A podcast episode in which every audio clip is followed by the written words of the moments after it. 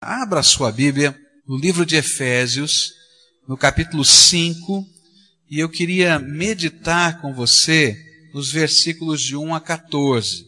Efésios, capítulo 5, versículos de 1 a 14. A palavra do Senhor diz assim: Sede, pois, imitadores de Deus como filhos amados, e andai em amor como Cristo também vos amou e se entregou a si mesmo por nós, como oferta e sacrifício a Deus em cheiro suave.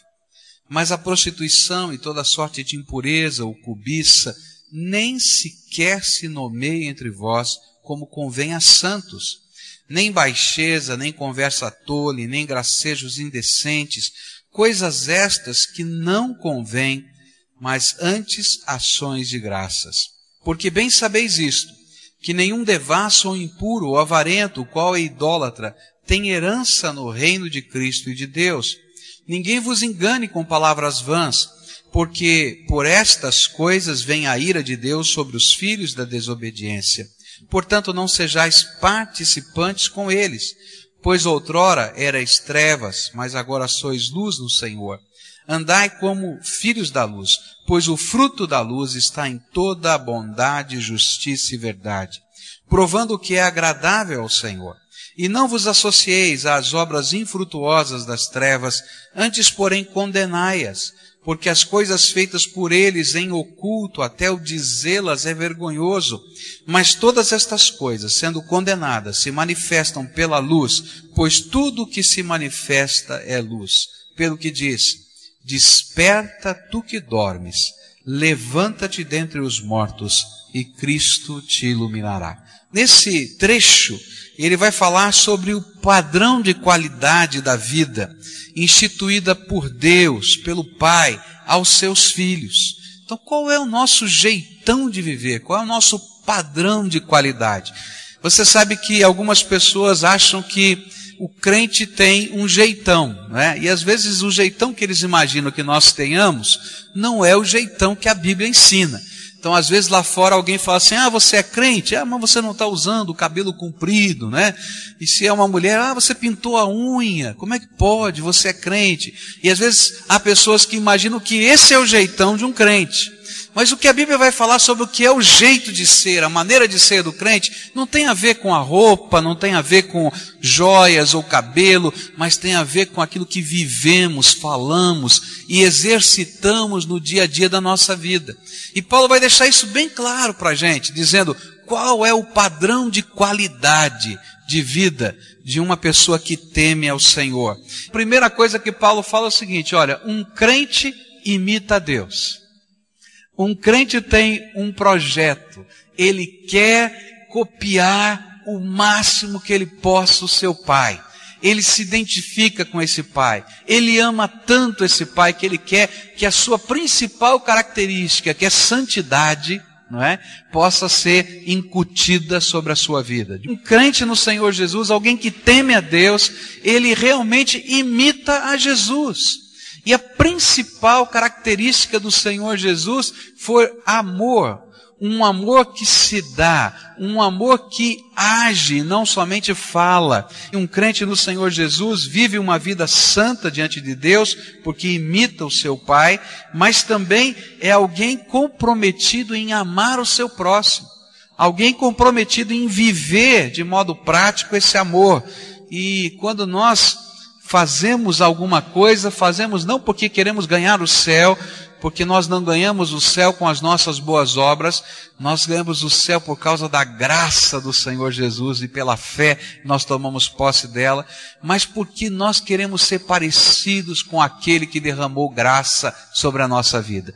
Nós fomos criados por Deus para viver boas obras, diz a palavra de Deus nesse livro de Efésios. Mas a terceira coisa que Paulo vai falar nesse trecho é que um crente não tem parte com as obras das trevas. Um servo do Senhor Jesus não tem comunhão, não tem parte com aquilo que é identificado como obra de Satanás, como obra das trevas. E é coerente isso, não é verdade? Como é que eu posso ser servo de Deus, imitador de Deus, Como posso temer ao Senhor e querer ser parecido com Jesus e de repente as pessoas olharem para o meu estilo de vida e perceberem no meu estilo de vida não as marcas de Deus ou de Cristo, mas perceberem as marcas de Satanás? Tem lógica isso? Não tem. E então o apóstolo Paulo começa a descrever algumas coisas que na mente dele não são apenas pecados na vida do homem, mas que de alguma maneira identificam ou manifestam as obras de Satanás nessa terra. E quando ele está falando disso, ele está dizendo: olha, tem determinadas coisas que fazem parte desse contexto de vida que não somente desagradam a Deus, mas que a gente pode ter certeza absoluta de que o inimigo, Satanás, o diabo, está por trás dessas coisas. Então, por favor, não é? Como se Paulo estivesse dizendo, que isso nem se nomeie entre vocês, que nem tenha lugar nos seus lábios, quanto mais no seu coração. Que coisas são essas? Versículos 3, 4 e 5 e depois 11, 12 e 13 dizem assim: Mas a prostituição e toda sorte de impureza ou cobiça nem se quer se nomeie entre vós, como convém a santos. Nem baixeza, nem conversa tola, nem gracejos indecentes, coisas essas que não convêm, mas antes ações de graças. Porque bem sabeis isto, que nenhum devasso, ou impuro, ou avarento, o qual é idólatra, tem herança no reino de Cristo e de Deus. Versos 11, 12 e 13 e não vos associeis às obras infrutuosas das trevas, antes, porém, condenai-as, porque as coisas feitas por eles em oculto, até dizê-las é vergonhoso. Mas todas estas coisas, sendo condenadas, se manifestam pela luz, pois tudo que se manifesta é luz. A terceira ordem que esse texto nos apresenta tem a ver com a coerência da nossa fé, com aqueles modelos que imitamos, e essas ações práticas. Por isso ele diz: olha, que as obras das trevas não tenham lugar na sua vida. Você não tome parte delas. Mas quais são essas obras que ele identifica como obras das trevas? A primeira delas, na verdade, Paulo coloca isso em dois blocos: um bloco de ação e um bloco de fala. E a gente vai perceber uma lista de coisas que fazemos e uma lista de coisas que falamos, que devem sair da nossa vida porque identificam as obras das trevas. A primeira coisa que fazemos, ele coloca a palavra prostituição, mas a prostituição. Prostituição aqui na língua grega é uma palavra muito ampla. É a palavra porneia, de onde vem a nossa palavra pornografia, não é? E que pode ser traduzida por fornicação, prostituição, adultério. Mas esse é um termo muito amplo que pode indicar todo tipo de relação sexual fora do casamento. Bem como toda forma de expressão da sexualidade que não seja natural. Ou mesmo toda forma de imoralidade sexual. Paulo está dizendo o seguinte: tudo aquilo que tem a ver com a sexualidade da nossa vida e está fora do casamento, de prática sexual e está fora do casamento, está na no que significa porneia, nessa palavra prostituição. Diz, senhora, sai dessa, porque quem está por trás de todas essas outras manifestações, você já sabe quem é, é Satanás. Nesse sentido, nós podemos entender o adultério, a sexualidade fora do casamento, aí, o namoro avançado dos nossos dias, o homossexualismo, pornografia de modo geral, e assim vai. Paulo está dizendo: olha, toma cuidado, porque estas coisas não têm nada a ver com Deus. Não tem nada a ver com Deus. Agora, o interessante é que a gente sabe disso. Não sabe? A gente sabe disso. Mas o que o que acontece conosco é que o inimigo parece que coloca uma venda nos nossos olhos e apesar da gente saber que Deus não tem nada a ver com essa baixeza, às vezes a gente pensa que ele não dá bola para isso, que ele não liga para essas coisas. E a gente vai se envolvendo sem perceber. Alguns anos atrás eu atendi uma senhora cuja família se arrebentou, quebrou-se totalmente. Essa senhora começou a me contar a história de como é que a sua casa se quebrou. Ela era casada, ela e o seu esposo começaram a conversar sobre como avivar o relacionamento sexual entre eles, começaram a assistir pornografia, começaram a buscar experiências diferentes daquilo que viam na pornografia. Chegou um determinado momento que um sugeriu ao outro, por que não experimentar o sexo com outros parceiros? E parecia que eles eram tão avançados, tão abertos, tão contextualizados a esse tempo, até que todas essas coisas aconteceram e o que sobrou foi um casamento arrebentado, corações feridos, porque, meu querido, o inimigo só vem para matar, roubar e destruir. E às vezes a gente imagina que essas coisas não faz, não, olha, não tem problema. Mas toda forma destas coisas nós não devemos tomar parte delas, porque não provém de Deus. E meu querido, aquilo que não provém de Deus é desgraça na nossa vida. Paulo vai continuar e lá em 1 Coríntios capítulo 6, ele diz isso de uma maneira mais forte, versículos 18, 19 e 20. Fugir da prostituição, fugir da porneia. Qualquer outro pecado que o homem comete é fora do corpo, mas o que se prostitui peca contra o seu próprio corpo. Ou não sabeis que o vosso corpo é santuário do Espírito Santo que habita em vós, o qual possuís da parte de Deus, e que não sois de vós mesmos? Paulo está dizendo assim: olha que coisa incrível. Desde o dia em que você recebeu Jesus como Senhor e Salvador, Deus fez um milagre na tua vida. E o milagre que ele fez na tua vida foi transformar você, o teu corpo, esse corpo aqui, tá? Esse seu corpo, no templo do Espírito Santo. Ele coloca o Espírito Santo dentro de você. Ele está dizendo o seguinte: olha que coisa maluca. Você pega o templo do Espírito, teu corpo, que um dia Deus ungiu, derramou sobre ele a pessoa dele. E você usa para as coisas que por detrás dessas coisas estão o próprio Satanás. O que, é que vai acontecer? Há uma história interessante no livro de Ezequiel, no capítulo 8. Eu já falei disso para você, mas é que essa história me impressiona, porque ela mostra como às vezes nós estamos no lugar sagrado e o sagrado não está no lugar do nosso coração. E lá no capítulo 8 de Ezequiel, está um povo, líderes da cidade, na casa do profeta, dizendo: Profeta, ore por nós, ore pela nossa cidade, ore pela nossa nação. E Ezequiel achou tão bonita aquela atitude daqueles homens e disse: Vou orar por vocês. E quando ele começou a orar, Deus se revelou a ele, e veio uma profecia. E Deus começou a conversar com Ezequiel em visão e disse assim: Vem cá, Ezequiel, eu vou te mostrar uma coisa. E ele foi arrebatado em espírito e levado ao lugar do templo, lá em Jerusalém. E ele diz assim: Você está vendo essa parede? Ele disse: Estou. Então abre um buraco nessa parede. Ele vai lá e, nessa visão espiritual, ele cava um buraco na parede. Ele diz: Olha o que tem dentro desse quarto escuro e secreto. E ele diz assim: E eu vi abominações inomináveis abominações que eu não quero nem falar, não consigo nem falar. E ele diz assim: Olha, olha só o que eles colocam dentro do meu templo.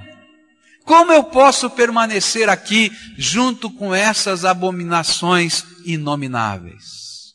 E no capítulo 10 do livro de Ezequiel, essa profecia vai continuando. No capítulo 10, Ezequiel vê uma visão. É que o Espírito de Deus se retira do templo de Jerusalém e vai embora. É por isso que a Bíblia diz: não extingua o Espírito Santo de Deus que está em você. Não abafe o Espírito Santo que está em você. Cuidado, porque estas coisas não são apenas pecados, mas são coisas que estão ligadas a Satanás. Segunda palavra que vai denotar práticas é a palavra impureza.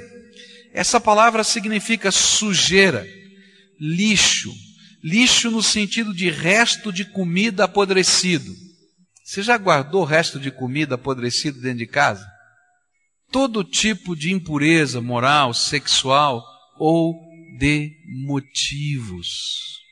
Existem coisas que são imorais, existem coisas que são da nossa sexualidade depravada, mas eu acho que muito dessa impureza que Paulo está falando são dos motivos que a gente carrega no coração.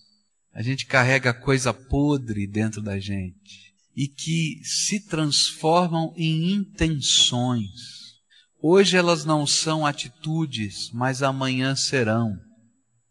E eu vou colecionando aquilo e aquilo vai minando a minha vida e as minhas forças. E esse tipo de impureza vai destruindo, vai consumindo a nossa vida por dentro. E a gente vai colecionando isso na nossa mente, na nossa alma, e isso vai se transformando em desgraça na nossa vida. São aquelas coisas que tomam a nossa mente e que determinarão as nossas futuras ações. É a sujeira que dentro de nós, a impureza que dentro de nós vai nos tornar cada vez mais impuros. Sabe quando você guarda no teu coração um desejo de vingança? Te pego na próxima gente que não pode ir no estádio de futebol, não é porque não tem maturidade. Agora tem gente que não pode entrar no campo de futebol, porque não tem maturidade. Porque a gente leva às vezes um cutucão aí na perna e a gente fica pensando, dele vai passar perto de mim na próxima vez. E aí dissimuladamente, quando ele passou, eu pum, e faço de conta que não fiz nada. Já viu? Né? Esse aqui é o tipo de impureza, aquela intenção maldosa que a gente guarda no coração e fica esperando convenientemente o momento a hora. Ela ainda não é atitude, mas já está virando atitude. Já tem a intenção determinada. E isso vale não só para agressão, vale para tantas outras coisas. Onde a gente vai sendo contaminado por dentro e vai construindo a aproximação à luz daquela coisa podre que ficou dentro de nós. Eu me lembro de um pastor que deu um testemunho no encontro de pastores sobre uma discussão que ele teve com a sua esposa. E no começo do ministério, aquele pastor aconselhava e a sua esposa tinha muitos ciúmes das pessoas que, que ele aconselhava. E então, um dia houve uma discussão muito feroz na casa, uma briga, né? uma dificuldade tão grande. E eles dois estavam ministrando, ele e a esposa, naquele encontro de casais. E depois daquela discussão, no dia seguinte de manhã, ele saiu cedo e ele colocou um versículo colado na geladeira para sua esposa. E Deus usou profundamente esse versículo para trabalhar o coração dela e ela deu esse testemunho para a gente naquele dia. Disse assim: Quanto ao mais, irmãos, tudo que é verdadeiro, tudo que é honesto, tudo que é justo, tudo que é puro, tudo que é amável, tudo que é de boa fama, se há alguma virtude, se há algum louvor, nisso pensai. E ela, dando aquele testemunho, disse para a gente uma coisa que ficou guardada no meu coração. Ela disse que quando ela leu aquele versículo, a primeira sensação foi de raiva. Agora está mandando recado pela Bíblia para mim agora. Mas a segunda sensação foi aquela ação do Espírito Santo. O que é que você guarda no teu coração? Que coisas controlam a tua vida? que pensamentos ditam as suas ações. E aí, durante aquela manhã, o Espírito Santo foi falando ao coração daquela senhora. E ela foi sentindo a presença de Deus. Até que ela caiu aos pés de Jesus para pedir: Jesus, me ensina a pensar desse jeito. A olhar as coisas boas nas pessoas. A perceber o valor das circunstâncias que estão acontecendo, até daquelas que eu não entendo. Me ajuda a colocar um filtro sobre a minha alma e sobre o meu coração, que me ajude a viver esta paz de Deus que excede todo o entendimento. Porque dois versículos antes, o apóstolo Paulo fala que a paz do Senhor, que excede todo o entendimento, vai guardar o nosso coração, vai ser o árbitro do nosso coração. Mas ele diz como? É quando nós colocamos a nossa mente esse filtro de enxergar o que é verdadeiro, o que é honesto, o que é justo, o que é puro, o que é amável, o que é de boa fama, o que tem virtude, o que tem louvor, e nós enchemos a nossa vida com isso. Agora, se você encher a sua mente de sujeira, a sua vida será uma lama, uma sujeira. Por isso Paulo diz, olha, não tome parte nessas coisas, não se envolva, nem nomeie. E ele diz assim, nem sequer se nomeie entre vós, como convém aos santos. O que você tem permitido que fique na sua mente?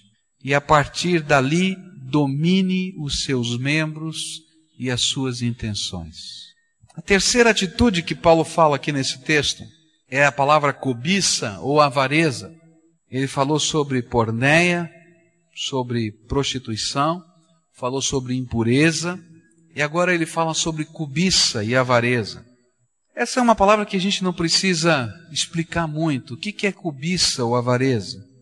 É aquela pessoa, que aquela pessoa cobiçosa, é aquela que sempre deseja mais, que não sabe repartir. Aquela pessoa que vive um tipo de egoísmo que se percebe nas coisas materiais. Um tipo de egoísmo que às vezes é até compulsivo. Quando você viu, já fez. Uma espécie de dureza de coração para com os outros e uma grande complacência para consigo mesmo. Normalmente o avarento é assim, ele é duro com você, mas é tremendamente complacente com ele. Ele tem uma lei para você que ele diz que é justa, mas com ele ele é tão flexível porque essa lei não vale para ele. É horrível, não é? A gente conviver com uma situação assim. Paulo afirma que esta atitude arraigada ao coração é uma forma de idolatria. Esse egoísmo exacerbado, a Bíblia chama de idolatria. Essa maneira de enxergar o dinheiro, a Bíblia chama de idolatria. Essa maneira de enxergar as coisas, a Bíblia chama de idolatria. O possuir e o ser, tão mais importante, a Bíblia chama de idolatria. Por quê? Porque ela passa a ser a primeira coisa e a coisa mais importante na nossa vida. E aí é complicado, porque não há lugar para que o Senhor seja o primeiro na nossa vida. Agora, uma coisa tremenda é que a idolatria, qualquer forma de idolatria, tem um agente por detrás. Tem alguém que incentiva essa idolatria. E esse alguém que incentiva a idolatria é Satanás. A Bíblia diz assim, 1 Coríntios 10, versículo 14: Portanto, meus amados, fugi da idolatria. Falo como a entendidos, julgai vós mesmos o que digo. Porventura o cálice de bênção que abençoamos não é a comunhão do sangue de Cristo? O pão que partirmos, não, partimos não é porventura a comunhão do corpo de Cristo? Pois nós, embora muitos, somos um só pão, um só corpo, porque todos participamos de um mesmo pão. Vede a Israel segundo a carne, os que comem dos sacrifícios não são porventura participantes do altar, mas que digo que o sacrificado ao ídolo é alguma coisa, ou que o ídolo é alguma coisa, antes digo que as coisas que eles sacrificam, sacrificam-nas a demônios e não a Deus. E não quero que sejais participantes com os demônios. Não podeis beber o cálice do Senhor e o cálice de demônios não podeis participar da mesa do Senhor e da mesa de demônios. O que Paulo está dizendo aqui, por detrás de toda forma de idolatria, até da avareza, mas de toda forma de idolatria, há um agente incentivando a idolatria, para que nós percamos a visão do nosso compromisso e da nossa devoção única ao Deus vivo e verdadeiro. E no mundo de hoje existe uma idolatria para com o dinheiro. No mundo de hoje existe uma idolatria para com as coisas. No mundo de hoje é muito fácil as coisas valerem mais do que as pessoas. Na vida prática, no dia a dia da gente, é tão fácil a gente inverter a ordem das coisas, não é? E colocar coisas como mais importante do que pessoas. Coisas como mais importante do que o Deus da nossa vida coisas mais importantes do que o projeto e o propósito que Deus tem para nós. E quando nós fazemos isso, estamos apenas vivendo o que todo mundo vive. A Bíblia diz: olha, toma cuidado, você perdeu o foco, você perdeu a visão, você deixou de imitar a Deus. Uma das coisas mais tremendas na pessoa de Deus é que se há alguém que tem tudo, é Deus. Não é verdade? E se alguém pode, se a gente pode entender, não sei como é que a gente pode contextualizar para Deus, que é espírito, a palavra conforto, né? porque parece que conforto tem a ver com o nosso corpo, mas se tem alguém que tem todo o conforto do mundo, do universo, é Deus. Se tem alguém que tem toda a tecnologia do mundo e do universo, é Deus. Mas a Bíblia diz que Ele me amou tanto, tanto, tanto, tanto, que ele abriu mão de todas essas coisas para caber na forma humana, que é o homem diante da grandeza de Deus. O Velho Testamento usa uma expressão fortíssima, diz: ó, oh, vermezinho de Jacó. Às vezes a gente parece um bichinho, um verme, diante da grandeza de Deus. Mas Deus me amou tanto que ele se esvaziou para caber nessa forma. Ele me amou tanto, tanto, tanto, que não somente coube nessa forma, mas veio viver nesse mundo há mais de dois mil anos atrás. E não somente isso, tomou o meu lugar na cruz do Calvário. Se eu sou imitador do Senhor, eu tenho que estar disposto a abrir mão das coisas em favor das pessoas. E tenho que colocar primeiro o reino de Deus na minha vida, depois todas as outras coisas. Se eu não aprender isso, alguma forma de idolatria existe na minha vida. E Paulo conclui dizendo agora dos nossos lábios. Ele diz do falar do mal. Ele diz sobre a baixeza. A palavra baixeza quer dizer feiura. E é uma palavra figurada que quer dizer um linguajar baixo e obsceno. Ele vai falar da conversa tole. A palavra conversa tole quer, quer dizer tolice, conversa inútil, tola ou fútil. E ele vai falar dos gracejos indecentes, que quer dizer um falar inconveniente, sujo.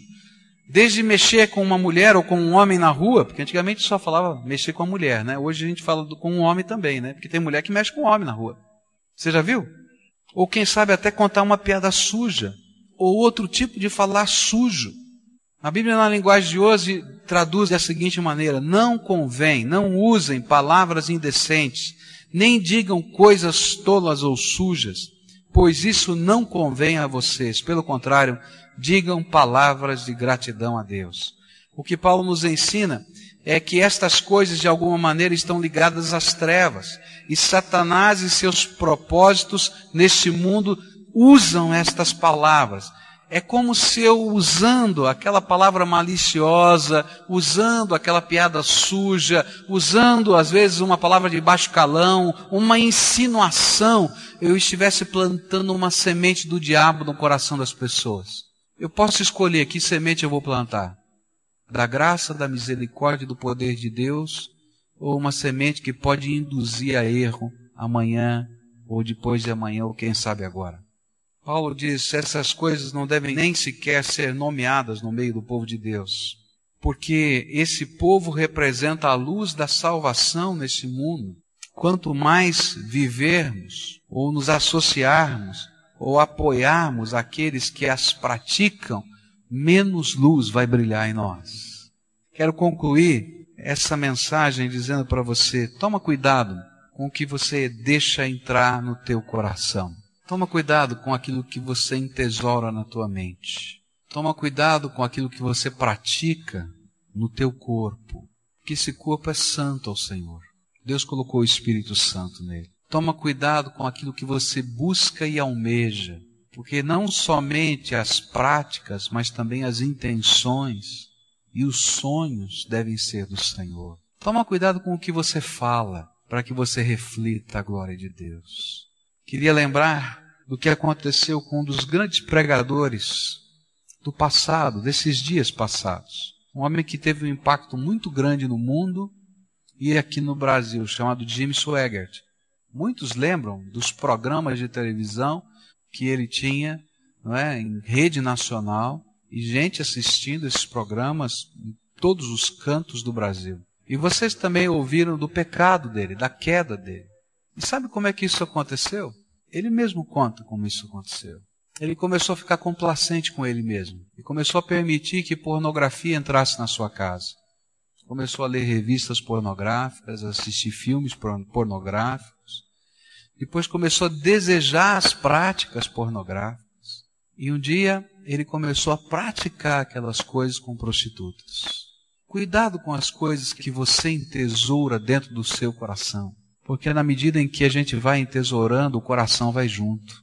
E aí a gente perde os valores da nossa vida. E hoje, queridos, é tão fácil. A gente tem acesso à pornografia a qualquer momento. Qualquer momento. Se você tem uma televisão a cabo, a pornografia está dentro da sua casa. Se você tem um computador ligado na internet, a pornografia entra a hora que você quiser. Se você vai numa banca de jornal, está lá. É tão fácil. E é tão fácil a gente perder o sentido de valor, de santidade nestas coisas. A palavra de Deus é tão séria que diz: olha, estas coisas nem se nomeiem entre vós. Que Deus nos dê graça para viver esse estilo de santidade que contrapõe-se a um mundo moderno, que diz: olha, não é assim que eu quero viver. Não, não tenho parte nessas coisas. Não tenho parte nessas coisas e que a graça de Deus nos ajude a ser identificados como luz de Deus nesse mundo, nos nossos atos, nas nossas palavras, nas nossas intenções e nos nossos gestos.